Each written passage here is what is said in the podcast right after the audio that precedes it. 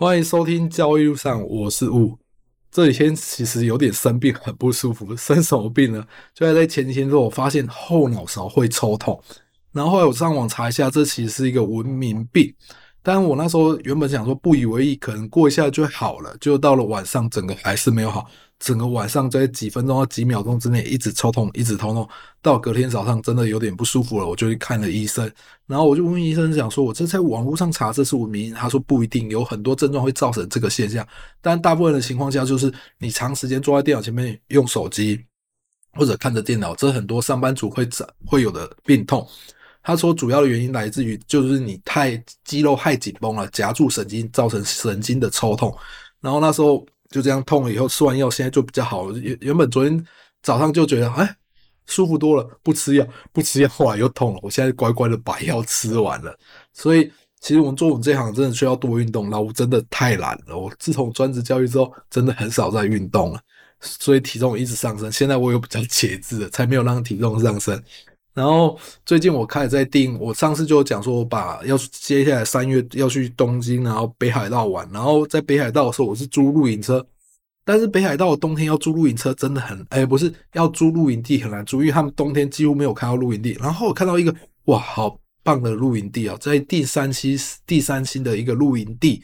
然后可是它很奇怪是，它帐篷那些有的没有的都可以用网络预订，可是在小木屋的部分，他一定要用电话预订。然后我那时候写信问他，我说可以用英文沟通吗？他说一点点的英文可以。然后，然后要打他们电话。最后我在网络上爬文，又发现，诶，其实可以请你的车行，就是你租露营车的车行帮你代订。然后我就写信跟他说，拜托，你可以帮我订一下吗？因为我没有电话，不也不会讲日文。就后来对方就帮我订了那个露营地，真的很棒，让整个行程就很圆满的结束了。因为在露营车啊，它其实丢了是很麻烦，你其实。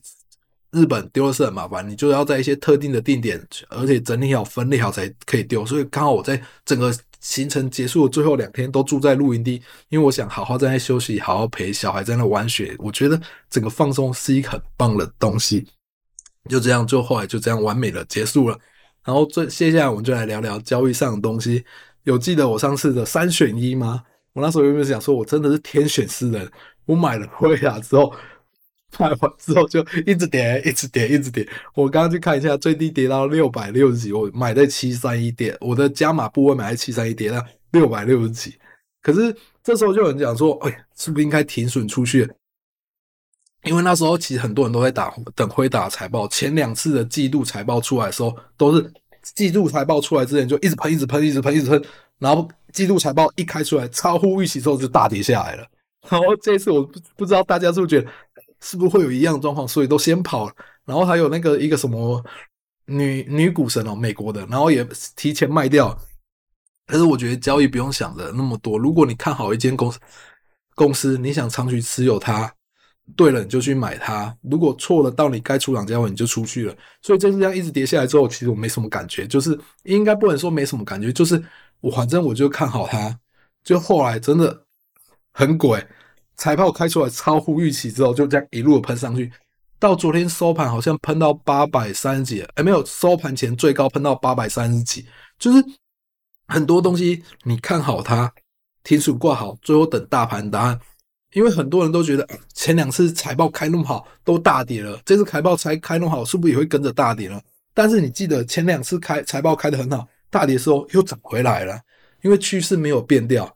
这次反而在财报还没开之前先大跌，财报一开整个喷上去，你我就说对低点要六百六十几，然后现在昨天最高涨到八百三十几，哎，其实涨了一百七十，一百七十几点，大概从六百六十涨一百七十几点，也涨了非常多。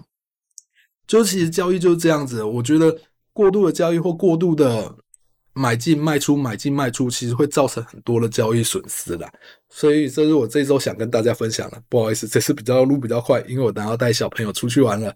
今天聊聊到这里哦，谢谢大家，拜拜。